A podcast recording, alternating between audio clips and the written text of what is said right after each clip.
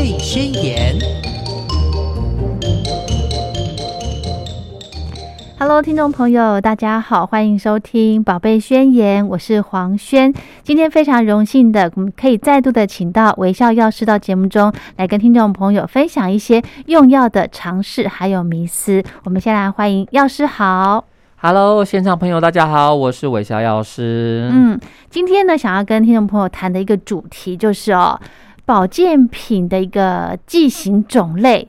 哎，这个刚好，我觉得要是你定题目哦，都刚好中到我的问题，内心去的对我刚好也有这个疑问，你知道吗？太多了，太多了。所以今天呢，请到药师来跟大家聊一聊。其实哈，呃，保健食品呢，相信很多人都是呃非常的注重的哦对。因为像我们在五月份的时候，母亲节的那个阵子呢，也有聊到保健品，就是可以当做呃送给妈妈的一个母亲节礼物，对不对？嗯上次有一些建议给听众。那今天呢，我们来聊它的剂型。是的，好，剂型有什么好聊啊？药师哦，真的大有可聊。真的哈，对不信我待会就是问几题，看轩你有没有中奖。好好好好听好喽。好，好，其实啊，最近天气真的是变化，因为很冷嘛。。对，尤其是快到过年阶段，嗯其实呢，这个天气忽怎么讲？有时候很冷，对有时候变得没那么冷一点点，有时候忽然很冷，嗯哼，所以家里的小宝贝啊，常常会感冒、哈啾哈啾啊，嗯或各种状况。嗯，其实呢，身为父母都会很担忧，对你可能补充很多的营养品对，给小朋友，对不对没？错，没错。那很多爸妈会想说，哎，我如果拿个定剂给小朋友吃，你硬塞他也不吃嘛，对不对，对而且有危险。如果太小的小孩还不会吞的话，可能还会？呛到、啊，没错这个是一个风险。嗯，各位爸爸妈妈们，是不是会准备各种的果冻跟保健食品的糖果呢？有，是不是？对，那嗯这些呃保健食品的果冻跟糖果就是它的剂型。那我们今天要来聊聊的是啊，这些剂型的不同到底有嗯什么隐藏的一些讯息在里面？真的哈，我们现在开始回想自己家里面的保健食品，我们从早上开始吃吃吃吃到晚上的 这些种类，我们来想一想它的剂型啊。我像我就开始想了，我早上有粉剂的啦，是胶原蛋白吗？哎哎啊，你很强哎、你你先听我形容完一下。早上有粉剂的，有胶囊的，有定状的，然后有这个呃软式，应该算软式的胶胶囊囊吧？对，嗯它不是那种可以开口的那种，它是是它是是软式的，里面感觉是有液态的东西，嗯软式的胶囊。然后呢，再来就是，呃，粉剂的。那小朋友的部分呢，哇，可多了哦，因为小朋嗯友可能随着年龄增长，他在小小孩的时候呢，可能只能呃吃这个所谓的呃这个液呃液体液态的，或者是、呃滴状的，或者是如果小朋友呃有补充益生菌的话，可能很多爸妈一开始是给这个，如果小朋友会嚼的话，是从软糖式的开始。是的，哦，然后再慢慢大一点的呢，就可以直接倒这个粉剂的。诶，这个倒可能也要小心，要注意，对对不对？哦没错，没错，这个要慢慢的练习。好，讲了这么多呢，诶，像很多坊间刚黄轩里提到的，呃，这个胶囊式的啦、定式的啦，或者是呃果冻型的啦、滴剂、喷剂一大堆。诶，到底是它的功效是有什么样的一个落差呢？要是，好，其实啊，这些百百种不同的剂型啊，嗯。它主要差别在于说啊，嗯，不同的剂型有各种的优缺点。是。对，那我们这边呢，来先卖个关子，先不跟大家讲说优缺点有什么，好，先讲一些大家最容易迷失的，好，尤其是很多保健品啊，很多人想说，哎，一体的，嗯，尤其是刚刚讲滴剂。或是一些直接喝了液状的，对，那很多人想说它比较好吸收，哎，对呀，对不对？是吧？对呀，尤其是你当你买这东西的时候，它上面写着一体好吸收，效果快，对，所以常常会有很多的爸妈觉得说，那我买一体的效果应该比较好。而且也不用和水，一下就随随手开，随手就可以喝了，对对不对？嗯，那轩，你觉得效果比较好吗？就是心里觉得好像效果很快，因为它一下就吞到肚子里头啦。对，是其实当初如果说我们没有去这样问的时候，大家一定嗯。下意识觉得对，就是比较好。嗯，对当然它的单价也高啊，，对，对吧？单价也哦高。嗯，好，那为什么呢？嗯。因为大家总觉得是液体啊，不用像定剂一样，是，它需要崩散，也不需要溶解，对，所以效果发挥的确实是比较快，哦，但是吸收度嗯。并没有比较完全。啊，真的哦。吸收度才是重点，对不对？对，很多人想啊说，哎、不多摇摇是，我如果个定剂丢在水里面，那个水杯可能很十五分钟还没有溶对啊，解。对啊，但是大家想一下哦，嗯，这定剂吃下去是在我们胃里面，对，它 pH 值只有一到二，嗯哼，不管是定剂啦、胶囊啦，各种剂型，基本嗯上半小时内会完全的溶解。是，对，所以啊，不管你吃什么剂型哦，嗯。吃到肚子里面，嗯，半小时内全部都是溶解，都一样好吸收。哦，是哈，对，所以基本上这些不同的剂型啊，它的嗯吸收度是差不多的。嗯哼，但是他家长说，哎、没关系啊，就算一样好吸收，那一体方便嘛。对呀，但这边要跟大家讲，有些东西建议不要用一体比较好，啊是哦，对哪些呢？譬如说呢，嗯容易抗氧化的东西。比如说小朋友，很多爸妈会想说，哎呀，小朋友看很多电脑嘛，三 G 手机会补充点嗯。叶黄素。哦，对对对对对，甚至可能我们自己划手机嘛，嗯有时候都眼睛补补了，嗯。想要吃点叶黄素。这叶黄素如果是一体的情况下，嗯比较容易怎样？氧化？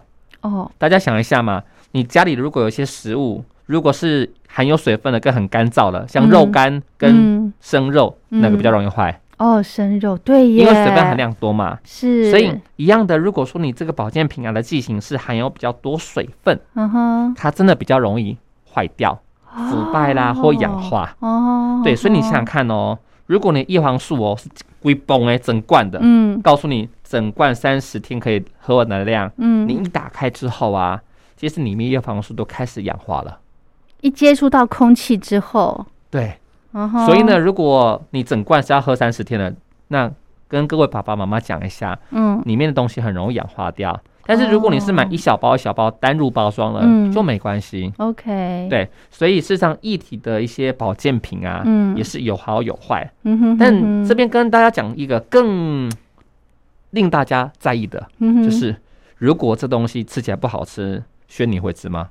不，当然没办法，是不是一体嗯要做又甜又好吃？要，而且还有一些，比方说什么口味的、啊，对不对？什么水果口味，或是牛奶口味果，对 对对对，对，但是大家试想一下，这些味道真的是天然的吗？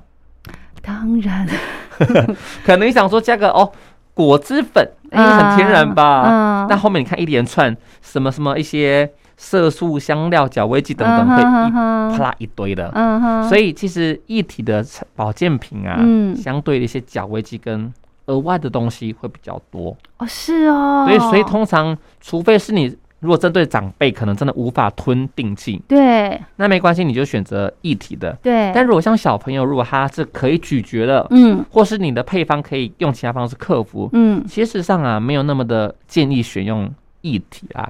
，OK，对，这点要跟各位爸爸妈妈们稍微提醒一下。嗯哼哼哼对对对，就差很多、哦。好，OK，剂型呢有分做液态的、粉状的。我们接下来聊粉状的这个部分好好不好？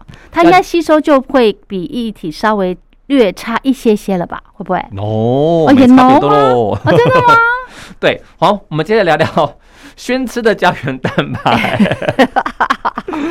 这个粉剂啊，其实呃轩，你有没有发现，市面上做粉剂的产品，大部分都有几个分类：嗯，胶原蛋白、哎，对，益生菌益、生菌，对对对，纤维粉，有没有帮助排便的纤维粉？还有精氨酸，有些心血管，像冬天有没有很多人会担担心自己血压会太高或中风会吃精氨酸？哦，为什么它都出粉末的？对，为什么？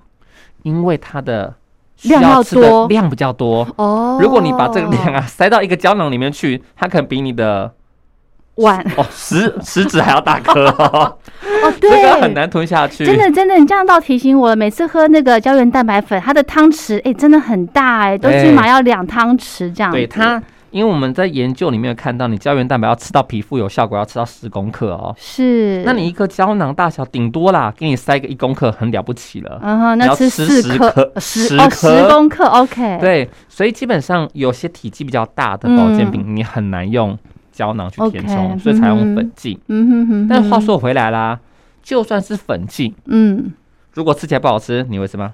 人家就会说你和在果汁里头啊，或者是这个咖啡奶茶类这样子，让它有一点味道，这样。大部分的配方啊，嗯有些可能做没有味道，叫你额外和东西。。对，但你想想看，如果这东西很多人是直接即就是可以直接倒在嘴巴直接吃，的嗯，嗯，是不是他一定要讲求风味？一定要跟啊口，味对，没错，对，所以一样的啦。嗯，做成粉剂跟液体都要克服味道这些问题，对，所以一定会有调味。OK，对，那再来是啊，其实我们台湾蛮潮湿的啦。是，你如果一些粉剂的、啊，你打开，譬如说嗯如果你的那个胶原蛋白是整罐整罐的对，嗯，吃到最后如果你没有认真吃哦，后面都结块，你还要硬敲把它敲碎。对 不能浪费，因为它单价也蛮高的。对，所以老实说，其实嗯粉剂也要注意这件事情，因为很容易这个凝结。，OK，但如果真的凝结了，还可以吃吗？对，这是我的问题。对，它如果凝结的，代表说它水分有重新分配了，其实里面可能长了霉菌，你只是看不出来而已。Really？真的，所以当你觉得很勤俭持家把它吃下去的同时，恭喜有很多的霉菌跑到我们肚子里面去喽。哎呦，对，所以这边跟大家呼吁一下，保健食品啊，或是药品，如果产生凝结的状况，嗯，千万不要吃，是，不然你可能会。花额外更多冤枉钱去看医生。哎呦呦呦呦，好好，我们再额外赶快顺着提问题。这个粉剂里头一定都会有一些干燥剂，嗯，诶，这个时候干燥剂或者是棉花，诶，之前节目中有提到，到底该不该拿出来？要是再跟大家做个提醒，一定要立刻拿出来。是吗？哈，对，因为如果你没有，拿出来，它会瞬间吸收空气中的水汽，嗯，吸饱吸满之后，它就把你粉变潮湿了。是哈，会加速你那个粉状潮湿的速度，对不对？是的嗯哼哼，所以呃，不管是呃保健食品里头的任何的干燥剂，或者是棉花，或者是一些脂类，只要它是呃防止你里面变质的东西，都要开封之后马上拿出来丢掉。没错。OK，好，那讲到这边，要帮大家稍微解析一下，那嗯真的不同剂型，那差别在哪边呢？，对我，们稍微用个简短的时间跟大家介绍。好，好，那像所有的产品里面呢、嗯剂型里面配方最单纯简单的，选你猜是哪一种？配最简单方最赋形剂可能最少的是哪一种？胶囊，哎、没错，是胶囊。真的哦、为什么？对，因为胶囊只要把两个那个两半扣起来，把它合对，东西装进去就 所以里面它额外的配方，些什么嗯打定的、啊、凝结剂、嗯崩散剂就比较少。哦，所以胶囊通常啊，它可以填充的有效成分会比其他的成呃软胶囊或是其他东西多，哦，那它赋形剂也比较少。但是胶囊，因为你想想看嘛，因为体积受限，所以就是小小颗一颗，就不能填充很多东西。对，但胶囊又有分两个，一个是硬胶囊，一个是软胶囊。嗯哼，软胶囊像刚刚讲的鱼油，对哦，维生素 D 有时候是只要里面有格格油状的，我们都会用软胶囊，嗯，因为胶囊硬胶囊的壳啊，如果碰到油脂会溶掉。嗯哼嗯哼，对，所以嗯胶囊有分为硬胶囊跟软胶囊，哼嗯哼它们共同的缺点是不能装很多的量，哦，对，但但是他们的复形剂会比较少。嗯哼，对，复形剂是什么？就让它变，比如说我要充分的拌匀它，要让它打成定要凝结剂，嗯。那要让定剂可以崩散，要加崩散剂，这些额外的所有成分叫做复形剂。对，好专业，好，反正大家只要记得一件事情，就是嗯。胶囊它赋形相对来说会比较少。是，那第二个是定剂，嗯。那你想说，诶药师讲了这么多，你讲的那么恐怖，那我就不要选定剂啊。嗯诶，哼，但有些东西就一定要用定剂，哦，哪些？譬如说好了，轩，你吃过 B 群吗？有。你有喂过小朋友吃过 B 群吗？小朋友哦，还没，我跟你说，那鼻子叫捂紧了，哦，如果没有捂紧，会有味道。哦是，但是如果你用定剂，嗯。后面加个糖一定，嗯，是不是可以盖掉味道？啊，对。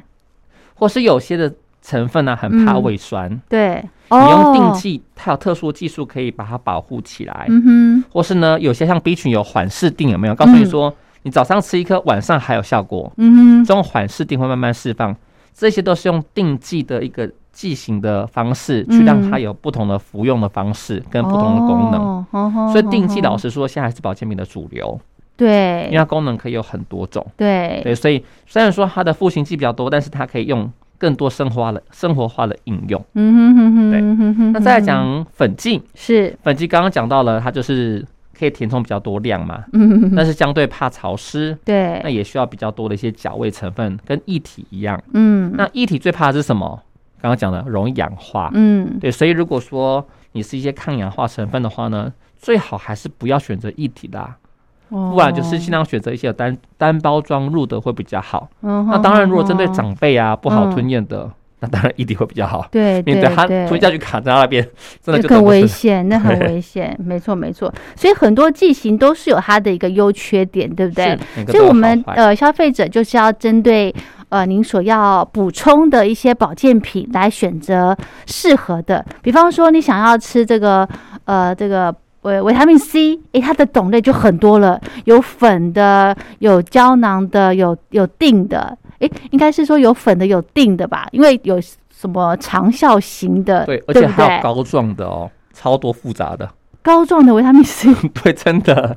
现在 C 呀有分为粉剂嘛，对，定剂，定嗯，剂还有分为细呃那个不同的缓释，哦还有长绒的，还有分膏状的，是，分超多种的。嗯哼哼对，为什么要分这么多？哈哦？，因为因为呃粉剂一般来讲的话，它是酸类形式，就是嗯。最可以直接利用使用。嗯。但是酸类形式的 C 它代谢比较快，嗯，马上有效，很快就没效。哦，那如果定剂很多是做长效性的，慢慢释放嘛，你可以嗯。有一整天的抗氧化效果。刚刚讲到这种，对，那膏状是因为 C 的吸收度不高嘛，那我用加一些特殊剂型让它变成膏状的，它吸收度比较高，但是这些格格咻咻的呢，对然后这比较少见，对，比较少见哦，但是就是很多的挑选的小诀窍。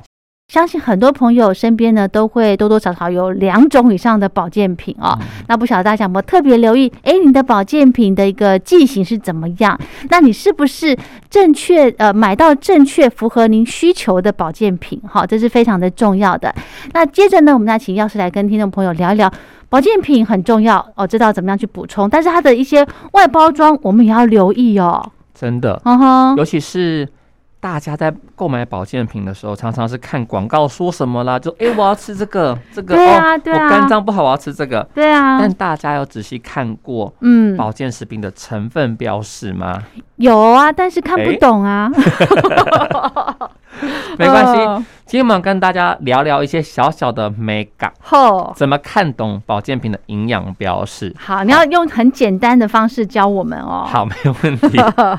好，第一个是我们通常要吃保健品，你一定会知道说我要顾眼睛，还是要顾膝盖，还是要顾对，你要知道你的需求在哪嘛，对对不对？你会知道说嗯你想补什么成分。是，那所以呢，第一个你要去看保健品有没有标示嗯主要功效成分的含量。嗯哼好，那说哎、哼，主要功效成分的含量，这个好难呢，对我们来，说。好，我们举例来说好了，嗯，譬如说我知道我每天要补钙嘛，嗯那如果平常很少喝牛奶，我也很少吃什么 cheese 啦等等的，我想要买钙片来补钙。对，额外的补那我充，们一嗯天人体大约吸收要要吃到一千毫克的钙，，OK，那你想想看嘛，那 OK 啊，我可能有吃一些蔬菜啦，有部分的钙，我就吃嗯八百毫克好了。嗯那你就要去看这个钙片有没有标示清楚，嗯哼，含钙量多少，哦，含钙量哦。但这个就有诀窍哦。嗯。比如说好了，它如果写碳酸钙嗯。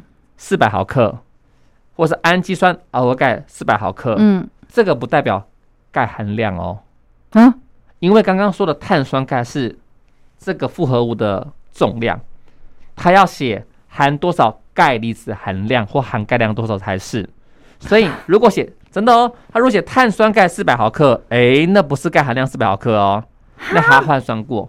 所以通常正规的营养标示会写嗯钙多少毫克，这样才是对的。嗯哼，对，是不是听起来有点难懂，对不对？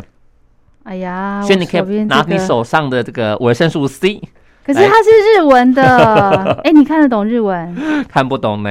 啊？好，我举例来举个例子啊，好，这例子是听起来是不是有点怪怪，有点我觉得你应该看得懂，真的吗因？为你知道它的标示会怎么样的标示法，我觉得你应该看得懂。你 可以啊，我来，你帮你你瞧瞧一下对，我们宣的这个是维生素 C，它是告诉你一百毫克嗯哼，一千，哦，一千毫克对，有啊，它要写每。哎，真的哎，什么什么我也看不懂 哎，啊，你看不懂吗？完蛋了。好，所以呢，没关系，因为它是日文的。来，嗯但是我们讲一个概念，为什么会讲这件事情？嗯我们有时候都做个比方好了。嗯，如果你现在有两瓶这个保特瓶的酒，哦，OK，我们讲酒，好，那如果我告诉你说一个是啤酒，一个是 whisky，你知道哪个比较容易醉吗？看酒精浓度。浓度比较高嘛，对啊，高粱比较高对啊，嘛，对啊，你就知道哦，酒精浓度高的会容易醉。哦对啊，对啊，对啊，那如果我里面没有标示酒精浓度，我只告诉你两瓶都是三百五十 CC 的酒，你怎么知道哪个容易醉？不晓得。不，晓得嘛。嗯，所以你买保健品也要看清楚，它有没有写浓度或含量。譬如说，他如果告诉你说梅子酒嗯。五百毫升，嗯，你不晓得酒精浓度吗？对，这个道理就跟刚刚说的碳酸钙四百毫克道理一样，你要看它写哦酒精含量哦。20毫克。哦，一样的概念。所以它真的会写的那么清楚吗？碳酸钙是一个部分，然后钙是一个部分，对，哦，这它会写呃那么清楚，政府有要求这些嗯食品业者在标示的时候，他会写营养标示会有个钙，嗯哼哼，对，你就看一下钙它写多少。，OK，所以如果它如果是写碳酸钙四百毫克，其实麻烦大家往下看，嗯去找一下它写的钙实际的钙离子含量是多少。哦这是其中一个小美感 OK，那再来讲这个例子，或许有有有些人觉得不痛不痒，我们再讲一个嗯更鲜明的例子。好，刚刚讲到叶黄素，对不对？是是，叶黄素怎么来的？嗯，它是从一个叫做金盏花萃取物。哦，对对所以大家都会听到金金盏花，金盏花，对不对？对对对，没错，好，如果这配方就这样写哦，嗯，金盏花哦，每定含金盏花萃取物一百五十毫克，嗯挂号含叶黄素。嗯，那我问你，轩，你觉得这一颗含有多少毫克的的叶黄素？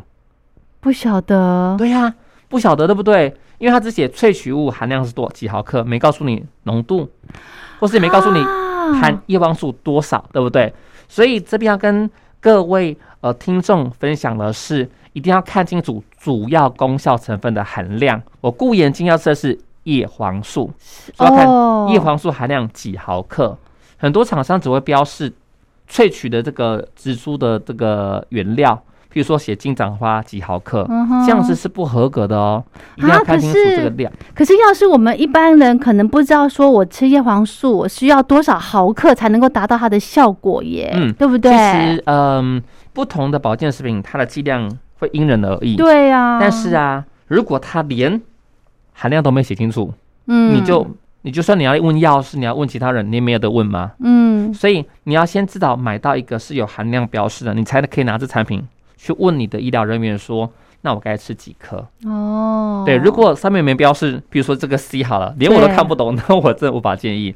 所以对于消费者哦来说，在购买保健品，第一个要看清楚的是主要成分的含量。嗯，这就像看热量表一样的概念，对对不对，如果你要减重的话，你总不会说只看啊这个面包一百公克重，你有看热量吧？对对对，一样的概哎，念。难怪难怪人家说买这些保健食品哈，最好就是买有中文标示的是，哦，就像我这一罐维他命 C，它一个中文字都没有，但是虽然可能在外盒吧。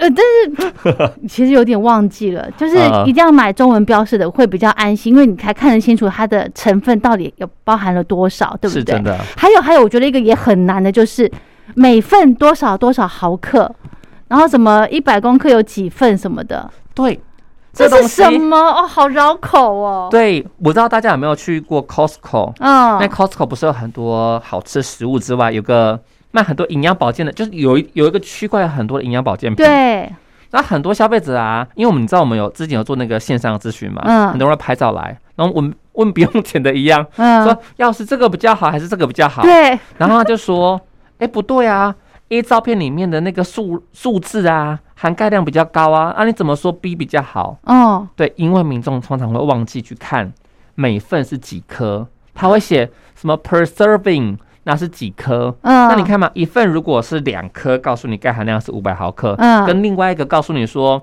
每份是一颗，嗯。钙含量是三百毫克，嗯。那两个相比来讲，哪个含量比较多？你是第二个嘛？三百，对啊，因为它嗯每一粒就三百，那你第一个是是每两粒是五百。哦哦哦，对对对哦，对不对所以大家再去看这个分量，也要特别注意哦。嗯要看它是每一份几粒或几颗，那总成分含量是多少？对呀、我们讲个更鲜明的例子好了。璇，你有吃过瓦卡玛豆吗？或者你的亲有没有吃？有有有我，卡玛豆但是有时候要吃好多颗对，但是他这样是正确的哦。哦，是吗？对，我跟你说，上次有个消费者问我说，嗯要是你们卖那我卡玛豆吼，真的是很 不人道哎、厂商做这么大包装，对，然后都很小粒，这么久，吃到它都，快发霉了。真我的，哎、怎么可能？我说那阿姨你怎么吃的？嗯，他说我三餐吃一颗啊，有时候觉得状况不错，我就一天吃一颗。我说哇，那一那你当然吃不一完，瓶有九百六十颗呢，你要吃多久？我说阿姨，你有没有看包装怎么写？他说啊，那个日文字。我说没有啊，你以为没有中文啊？他叫你做一天要一餐要吃九颗，一天要吃二十七颗呢。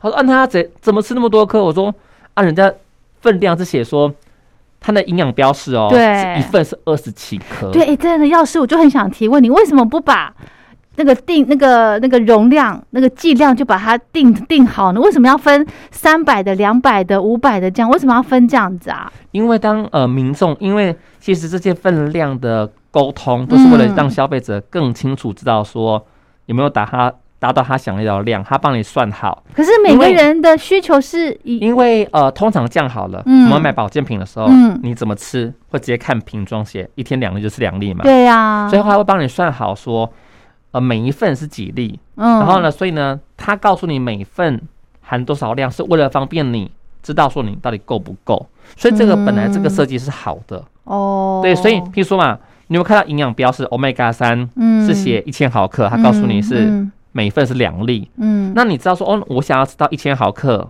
，OK，你这个产品可以买，嗯。那你就是按照他方法写吃两粒嗯。就 OK 嘛。嗯哼，所以这个分量的概念是为了让消费者更容易抓到说这产品适不适合我。哦，但很多人因为去比较产品过程中会忽略掉分量要换算，对，对，所以它的原意是好的。嗯，所以这边要跟各位听众说清楚说要购买保健食品的时候啊，一定要看清楚分量的观念，千万不要以为说，哎、这看起来成分比较比较多，嗯，那就以为说它镁粒含量比较多，其实不是这样子的。好，还是好难哦。我觉得还是要把自己家里面的保健品拿出来看。还有呢，我觉得一个也很重要，就是刚刚讲到我这罐维他命 C，嗯，它的外包装可能跟里面的标示会不一样。比方说，它的中文标示可能在它的外包装纸盒对上上头，那我实际的这个罐装就没有中文标示了。对，这个也很难呢。这怎么有办法克服吗？要其实这个有点难克服，是因为大部分很多是原装进口的产品，对，嗯，它只会在外盒去标示，因为它要进口输入嘛，对，它一定要有中文标示。嗯嗯，所以其实蛮建议大家就是产品买回来原盒不要丢。哦，对你让他穿的衣服，你让他裸体的他就看不到吧，请把他的外盒留住。哦，因为其实啊，我们常常发现很多消费者会问我们说，要是嗯，这个东西是什么？对，你知道吗？他把铝箔打开了，拿裸定给我，呃，真的，对我我说，哇哦，这个东西也不是我做的，我也不会。而且我发现，比方说，我现在有在补充一些呃，这个呃，这个什么油啊，好油啊，它也是用胶囊的。可是你知道吗？它的它的就是胶囊是一排一排的，对不对？它的背面也没有特别印什么中文字哦。然后它更夸张的是，它的外包装用那个铝箔纸，嗯，铝箔纸也是它，因为它隔光嘛，是，它铝箔纸也没有任何的打印什么的，我完全不知道。我这个我如果没有开的话，我完全不知道这里面是什么。对，通常是哦所有产品标识都会在最外的包外盒，最外包装，但是很多消费者，觉得很占空间啊，都是垃对圾嘛，对我就随手一扔，嗯，结果呢，你只剩下里面的胶囊。嗯，哎、真的有时候消费者不认真吃的时候，其实如果真的不是不知道什么东西不打紧，嗯，最怕的是它放到过期你不晓得，尤其像 omega 三嘛，对不对？你刚刚说鱼油胶囊，对，其实有时候啊，消费者说，哎、怎么变质了？怎么了？有两件事情，一个是你把外盒丢掉了，嗯，我根本不晓得它下期到什么时候。真的对，而且第二个是啊，老实说，你那个保健食品的铝膜拆开之后，对？对，因为那个铝膜是干嘛用的？它是为了隔绝氧气跟空气。对，它还会加一个那个干燥包在里头，对，嗯所以如果你铝膜没有打开，对，就是那个密不透风的那个铝膜没有打开，它可以放放到有效期限。OK，但是你只要一剪开、一打开这个铝膜，嗯，它的寿命就剩下三个月而已。可是里面还是有这个里面那一排排那个那对对对个煮不了，哦，真的吗？真的，因为那个铝膜你看到它有两面，对不对？对一面是有很像是铝膜的一个，我们叫把它封起来的。对对对，另外一面是透明的，透明的，对，透明那一层是会透氧气跟透光线的，还有湿气也会透过去。所以啊有些很多很多民众会说啊，这个鱼油胶囊怎么已经粘在变亮了？上，对。对，因为你的热湿气都会跑进去，哦，所以你只要那个铝膜一打开，哦，三个月内就要吃完。所以你看、啊，为什么保健品都会包装成小小份，不要一次做半年份，对对对，哦，原 来因为很容易坏掉。嗯哼哼哼，对，所以大家如果买保健品回去啊，嗯。哦，真的拜托、哦，你打开之后，请在你的外盒上面写上开封日期。哦，这个好重要，对，这就跟我们上次讲的那个优点一样，有没有？对对你打开都要写上开封日期，你千万不要放了很久之后又吃下去。当你哪天忽然想起来的时候，你没有外盒，你可能根本认不得这是什么东西。真的真的，第二个是，就算你认得，它可能已经变质跟坏掉了。是，所以这边麻烦各位听众们，今天呢、如果真的听到这段讯息啊，嗯以后回去有没有买任何保健品，打开就上标上日期，那外盒千万不要丢，尤其是买国外的产品的时候，嗯哼，哎、真的哎、你如果说是买那种原装进口进来的，麻烦外盒一定要留下来。OK，对，因为哪一天你可能哎、要去查是什么东西，或是你嗯。觉得吃的不错要再去找，嗯。或是你的亲友可能无意间在翻箱倒柜看到这东西想吃的时候，哎、嗯他不知道是什么东西，也很容易吃错。是是嗯。是、哦，我想再跟大家插一个话，就是刚刚讲到保存期限这个日期这个部分，有一次呢，我到超市去买一包面，干燥的那种干面，是，就是呃就是透明的那种包装的那种面，他就把呃有效期限它是标在那个封口上头，哦。很清楚哦。嗯。可是呢，一当你撕开那个角落之后呢，那个保存期限就跟着我，我这样撕了就把它丢掉了。所以那包里头你根本看不出来它的保存期限在哪里，它只是写在包装上。呃，是啊，在包装最上面啊，可是被我撕掉啦。对所以这个时候也要留意耶，我觉得这个好重要哦。对，所以像面这个东西啊，其实各位爸爸妈妈家里应该有那种漱口，就是那种漱口袋啊，没有？嗯因为有时候我们买的面呢、你可能觉得哎。一整一整包有很多小包装透明纸透明的那个袋子啊，嗯哎、那个真的不防水也不不 防潮哦。我这我家里的那个面还就整个黑在那边给我看，是哦。所以哦，大家可以去买那个就是密封的夹，或是可哦以抽真空那个，对都蛮好用。但但这些都告诉大家一个重要观念，就是、嗯，只要是食品类跟药品，其实都有保存期限，对，所以千万不要以为吃还没吃完，突然想起来就可以拿来吃，没有这回事哦。真的哦，哎呦，好。那另外呢，讲到了这个粉剂的，我又想起来，我小朋友小时候有我给他买一罐那个叫做什么乳铁蛋白，蛋白，嗯对，那个呢，现在如果他还是诶完好的都是粉状的，还是可以吃嘛？如果还是在它的这个呃期限内的话呢？哇，这我要请小叮当作为时光机查一下，是多久之前？是多久之前买的啊？哦，可能有一年了。哦，好，如果呢你确定、嗯。O k 我们要那个 VC 要回播一下哦。嗯哼，你如果保存环境都放在室阴暗室温，很暗，湿度都很正常情况下的话，嗯。如果没有超过有效期限，还没开封是可以吃，可是就有开封。有开封了就不行，三个月后就拜拜了，啊、真的哈、真。的。你不不一定哪天你可以拿个放大镜就好，不用拿显微镜哦。哦你去看一下你放很久这些尘封已久的这些定状，嗯哼，表面是不是些小小一粒粒黑黑的，哎呦我可能因为我不敢看，都长霉了呢？这个不敢看。好，那这样子如果真的呃粉状东西开了三个月没吃完，我们要怎么嗯处理它？就当一般的垃圾丢弃就可以了。对，嗯放在嗯嗯，就像我们家里的垃圾，但是千万不要把，不要想说很环保，我把它倒出来。其实如果你把粉倒出来，麻烦你用夹链袋装起来，嗯哼或是比较，好收纳的容器。嗯哼那只要是任何保健品，不管是定剂粉的、液体的，你打开之后啊，嗯其实它寿命就会大大的降低。粉粉的跟定剂就是三个月，那如果液体嘞，哎呦，那这更要注意了。嗯更更如果里面是有写说是一整罐三十天量的嘛，这样尽快嗯使用完毕，因为还有加防腐剂嘛。嗯哼但如果没有加防腐剂的，你就像鲜奶一样，嗯你打开来放在室温，一天你敢喝吗？一定不敢嘛，哦很怕是不是有长细菌的。对，所以一样这些异状的啊，各位听众们就要特别小心喽。是是是，好，最后还有一点点时间，请药师再来跟我们把这个迷思给破解一下。我有几个问题哦，第一个就是嗯呢，刚刚讲到了，呃，保健食品或者是药品，我们就放在阴凉处，是，放冰箱建议吗？哎、其实、啊、很凉，对，其实。像上次我们有讲到嘛，很多嗯家呃长辈都要把眼药水跟药品放冰箱嘛。哎，对其，实保健品啊，如果说是益生菌的话，你放冰箱还 OK。嗯哼，但是如果是一一般的定剂粉状，尤其尤其是粉状哦，嗯，如果你放在冰箱里面呢、是可以的，嗯，但是不能放在冰箱的门。哦，跟为什么呢鸡蛋一样的意思，对嗯，所以我我常常开玩笑啦，如果说你家的冰箱是一放进去不会打开的，没关系，你就放。但你家冰箱怎么可可能会这样子吗？不会嘛？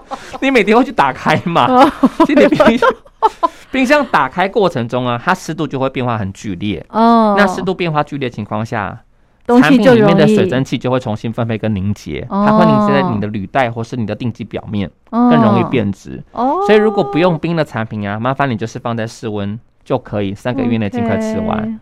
那如果说你真的觉得担心会坏掉，放在冰箱的深层，嗯，那记得哦，要记得它，要不然它会放也会放到忘记会坏掉了。OK，对，好好好，这个很重要。还有一个我觉得很重要，就是我们会把保健食品，因为我吃的种类很多嘛，对不对？嗯我就我就会把它那个胶囊剪剪剪下来，然后放在另外的盒子里面，这样子，OK 吗？这样子不错吧？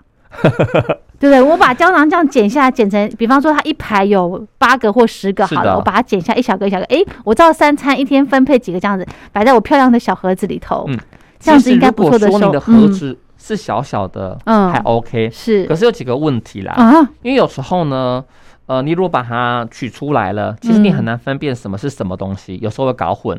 那第二个是，你想想，如果哪一天你的小盒子沾到进到水了，嗯，是不是会溶掉粘在一起？哦对，或是你你放在你的嗯，可能后车厢，你可能骑摩热托车出去要热，它就融化。哦，哦所以其实你把它打开之后，都会增加它变质几率。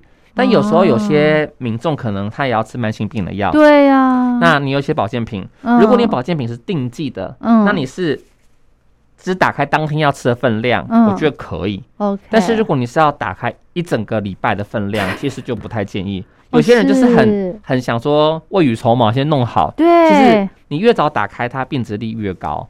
所以如果只有打开一两天，哦其实我觉得 OK 啦。是，但是要切记的是，像油脂类的，刚刚讲鱼油鱼啦油，对。维生素 D 的，如果是那种软胶囊嗯啊，哼，其实你打开之后啊，它很容易晒太阳之后就是变质了。哦，那它的效果就减降低了，对不对？呃，降低与否其实还不一定，嗯哼，但是可能嗯变质之后跟其他东西粘在一起啦，哼，嗯可能让其他西东西变得比较受影响，甚至稳定度也会变差等等的。是，对，所以保健品这件事情，如果单日仅打开当日使用分量，fine OK 可以，嗯哼哼但是如果要很多天的话，那建议不要喽。是哈，嗯还有一个呢，我也想到了，就是呃，我们比方说吃粉状的，好了，它嗯里面都会附那个小汤匙嘛，是对不对？我有时候会养成习惯，就直接把它丢在那个罐子里头。哦噔噔，大忌。我手是干的啊，嗯，但是 干的你手有细菌手啦。有细菌。我下次要跟轩说，你要带那放大镜看一下那粉末有没有没有住家其他的非原住民的。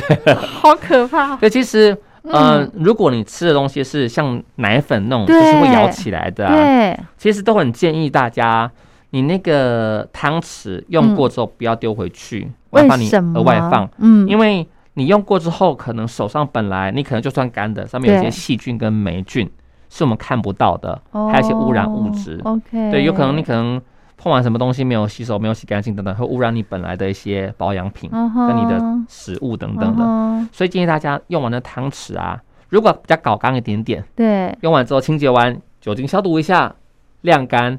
那如果没有那么勤奋的，没关系，你这个汤匙啊就不要丢进去就好了。那你下次使用的时候慢慢清洁干净，最好用酒精稍微消毒一下，当然是最好啦。嗯哼，但切记绝对不能丢回去。是哦，对哎呦，这就很顺手的事情，这个东西就很像是以前小朋友泡牛奶一样，已经在哭闹了，来不及了。真的，真的，真的，而且，嗯，你汤所以匙放里面，你还不会搞丢啊。，对，所以有些奶粉面上面就做个给你卡夹了，不一定哪一天这件保健品也有出现卡夹的那个让哎你，放。有需要，有需要，这个可能那个厂商可以这个呃集 考虑思考虑一下对集思广益一下哈。好，那其实呢，就像刚刚要是一开始提到的，现代人的健康意志高涨啦，那很多人都开始注重自己的健康，特别是保健品的摄取的量也也慢慢的增加了，对不对？哈，到底怎么样吃保健品是正确的，还有摄取的剂量是正确又有效的呢？我们今天在节目中都有跟大家做说明。好，嗯，那如果听众朋友还有任何的问题的话，诶，比方说你手上有哪一个保健品，呃，是你还忘记了它怎么样吃，或者它怎么样剂量是不是符合你的需求，我们就拿到呃家附近的药局去问一下药师，是的，他们都会很乐意的答复，对不对？没错，对嘛？哈，好，那我们今天呢就非常感谢我们的微笑药师跟大家聊的这个话题喽，我们期待下一次再碰面喽，谢谢药师。好，谢谢大家。